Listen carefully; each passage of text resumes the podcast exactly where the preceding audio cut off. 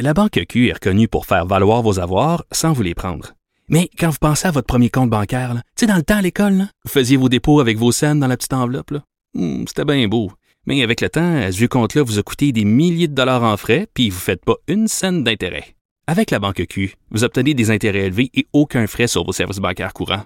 Autrement dit, ça fait pas mal plus de scènes dans votre enveloppe, ça. Banque Q. Faites valoir vos avoirs. Visitez banqueq.ca pour en savoir plus. D'autres.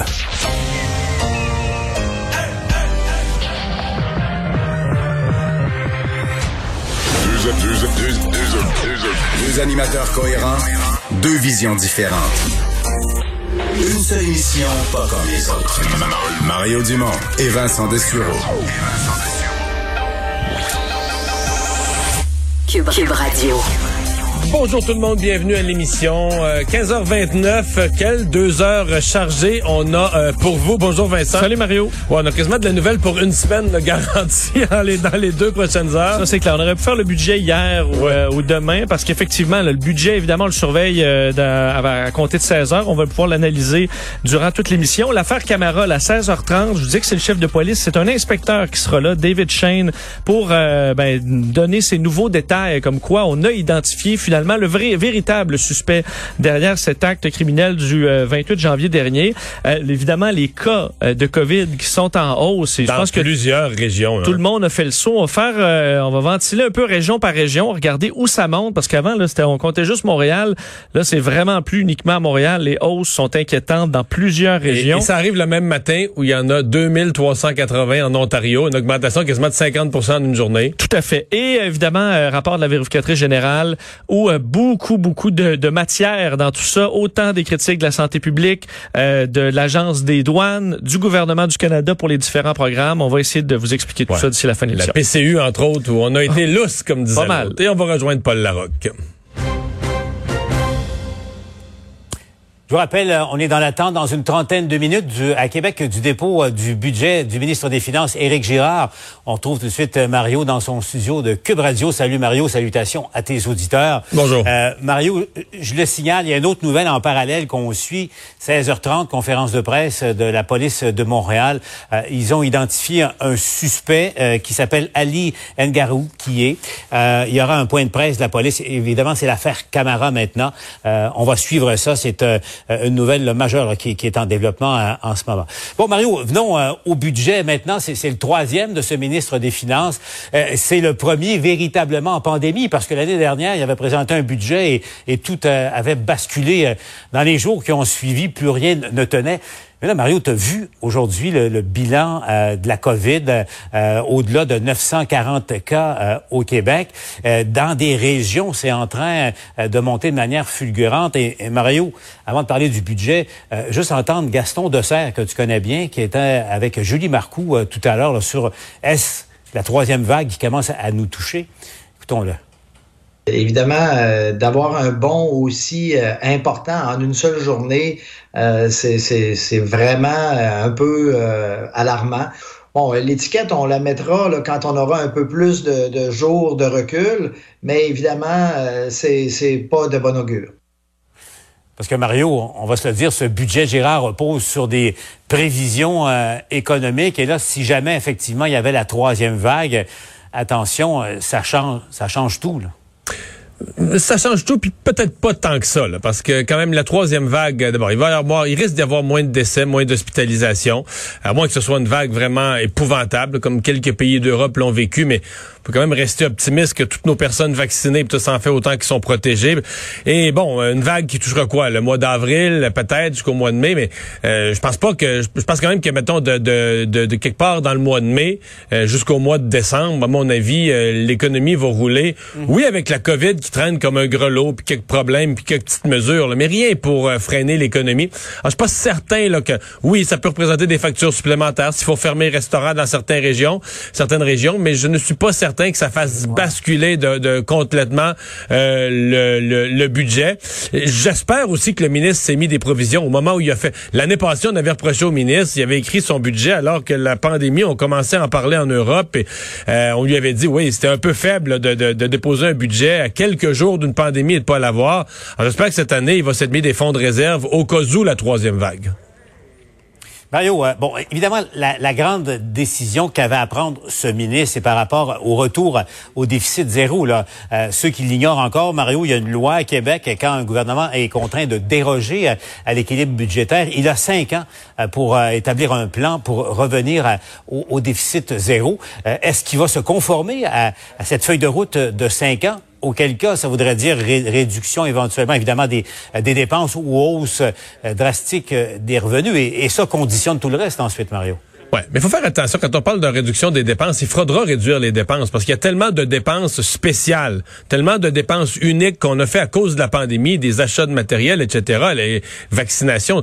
Donc euh, c'est normal qu'on réduise les dépenses, c'est-à-dire que les dépenses qui étaient là pour la pandémie et là, c'est là que ça va être intéressant, parce que la machine gouvernementale, c'est pas compliqué, là, quand elle a dépensé une fois, puis quand elle a installé une nouvelle structure, puis quand elle a mis quelque chose de nouveau, la machine va vouloir en garder le plus possible hein, de, tout ça.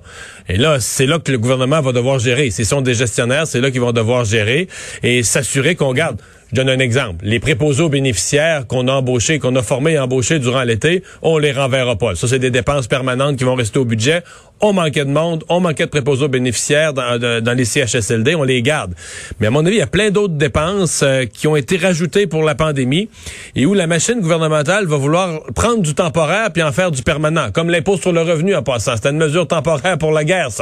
Euh, donc, euh, et c'est là que le gouvernement va devoir gérer parce que moi, je suis convaincu que que la loi sur l'équilibre budgétaire elle est bonne et sincèrement, je sais pas qu'est-ce qu'il y a dans le budget, mais j'espère sincèrement que le gouvernement va la respecter.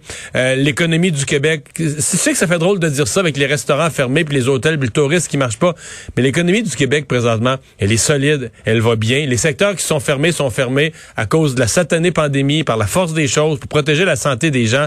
Mais l'industriel, la construction, hey, malgré la pandémie, malgré tout le tourisme fermé, malgré des restaurants fermés dans plusieurs régions, en février, le chômage au Québec était à 6,4 Donc, tout nous indique, tous les indicateurs nous disent que quand quand la pandémie va être derrière nous, quelque part à on va être presque revenu au plein emploi, euh, que bien des secteurs vont être revenus en pénurie de main-d'œuvre à chercher du monde.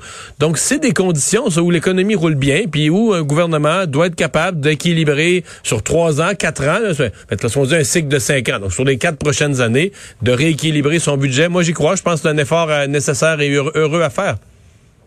Parce qu'en en même temps, tu un budget, il y a ce qu'il y a dans le budget, puis il y a ce qu'il n'y a pas dans le budget, là, ce qui souvent euh, retient l'attention. Et quand je te parlais de dépenses et de pressions qui sont fortes, euh, sur le réseau de la santé, c'est clair, euh, en, en éducation également. Mais Mario, la crise des derniers jours, euh, la violence conjugale, par exemple. Euh, Je ne sais pas si le gouvernement a eu le temps, de, et on le verra dans quelques minutes, a eu le temps de, de revoir à la hausse euh, les, les- les budgets de, de ce côté-là, parce que il, sera, euh, ça, ça devient un étalon mesure là aujourd'hui, inexorablement, compte tenu de la, gravité de la situation. D'après toi, si on a eu le temps de se revirer de bord et, et d'ajouter des provisions additionnelles pour euh, faire face à ce, à ce fléau-là? Non, mais oui.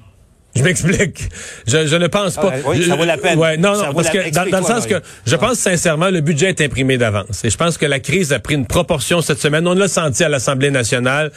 qu'il y a- Il y, a un dramatique qui s'est rajouté, il y a une volonté collective d'action. C'est comme si la, la fameuse goutte qui fait déborder le vase, qui en politique fait qu'à donné, tout le monde se dit, mais là, ça se peut plus, il faut agir collectivement. On l'a eu cette semaine et le budget est imprimé à cette date-là. Ceci dit, politiquement, à mon œil, ils n'ont pas le choix. Donc, il y a toujours dans un budget, Paul, là, il y, a des, il y a des grandes colonnes, des grandes catégories. Là, on a investi dans les services sociaux, dans des domaines comme ceux-là. Et c'est là qu'on devra peut-être, euh, dans le discours aujourd'hui du budget, adapter, aller ciseler quelque chose en disant, ben, dans, dans tel volet ou dans tel type d'investissement, là, on prévoit en redonner pour euh, la violence faite aux femmes. À, à mon avis, on n'a pas, on n'a pas le choix de trouver une façon. Si on l'avait déjà inclus dans le budget, remarque qu'il y avait déjà des besoins. Et c'était déjà un sujet avant l'urgence de cette semaine. C'était quand même, c'était quand même un gros sujet des, derniers mois. Il y a eu un comité euh, transpartisan des femmes des quatre partis. Donc il y avait, il y avait déjà un momentum.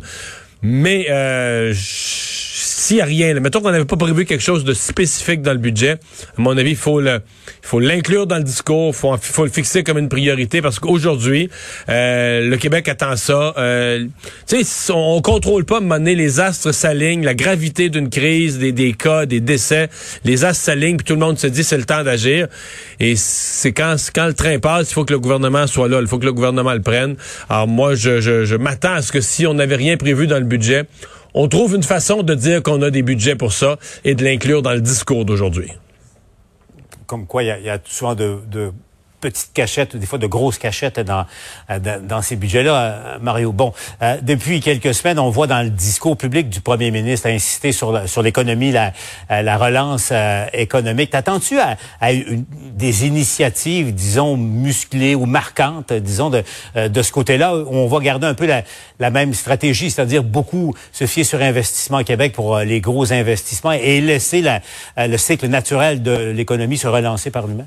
Ben, à mon avis, euh, je, l'ai dit tout à l'heure, je me répéterai pas, l'économie dans son ensemble, les grands secteurs, c'est solide. Qu'Investissement Québec continue son travail d'aller chercher des investissements, créer les fameux emplois payants qui font rêver M. Legault, c'est bien correct. L'aide, euh, euh, aujourd'hui, l'aide économique doit vraiment être ciblée. C'est-à-dire ciblée. Il y a des secteurs. Faut voir que la pandémie a pas pénalisé également tout le monde. Là. Tu vas trouver des, des, des, des, des gens, euh, des épiciers ou des gens dans la société, autant des petits que des grands commerces, qui vont te dire, ben moi, j'ai fait plus d'argent, des, des, des gens qui livrent des affaires, qui travaillent en ligne, puis tout ça. Il y a des gens qui ont vendu plus pendant la pandémie. Il y en a d'autres comme les restaurants qui ont été fermés pendant la plus longue partie de l'année. Donc la pandémie n'a pas frappé également les commerçants, n'a pas frappé également les, les secteurs. Euh, le secteur du tourisme, par exemple, a été démesurément euh, frappé. Donc c'est pour ça que je m'attends à des aides ciblées. Je me dis, il faudra que l'aide arrive euh, sur les secteurs qui ont euh, qui ont souffert le plus, euh, le spectacle, le tourisme, des choses comme ça. En terminant, Mario, il y a aussi euh, les négociations du secteur public qui traînent depuis plus d'un an maintenant. Il y a, des, grèves qui se préparent, euh, qui sont déjà annoncées dans le monde de l'éducation.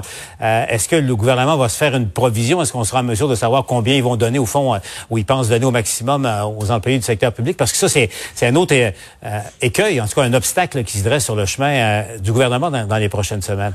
Moi, je veux dire, je suis pas très optimiste pour ça. Je me suis quasiment fait à l'idée que les grèves, que disons que l'affrontement va être difficilement euh, évitable. La raison est la suivante la pandémie est venue tout changer. Là, t'es parti avec des syndicats qui avaient des attentes élevées, qui s'étaient mis dans la tête que après des années où ça avait pas été trop généreux les augmentations de salaire, reportons-nous en février, il y a, il y a 13 mois. Là, on était dans les surplus. Alors, on faisait les demandes au niveau euh, syndical, on faisait les demandes confiants que là, cette fois-ci, les employés du secteur public passaient à la caisse.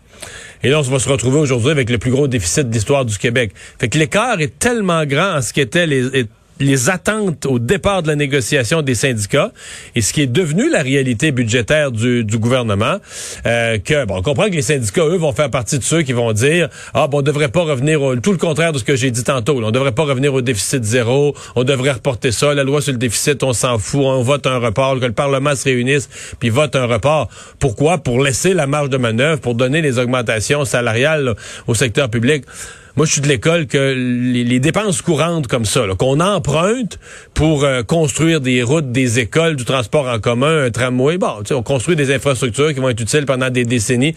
Mais emprunter pour payer les dépenses courantes, pour payer les salaires, pour payer les, les, les dépenses de l'année, moi, je suis pas d'accord avec ça. Donc, on doit payer les employés de l'État correctement, comme les, les enseignants, les nouveaux qui rentrent, les gagnent pas assez par rapport aux autres provinces.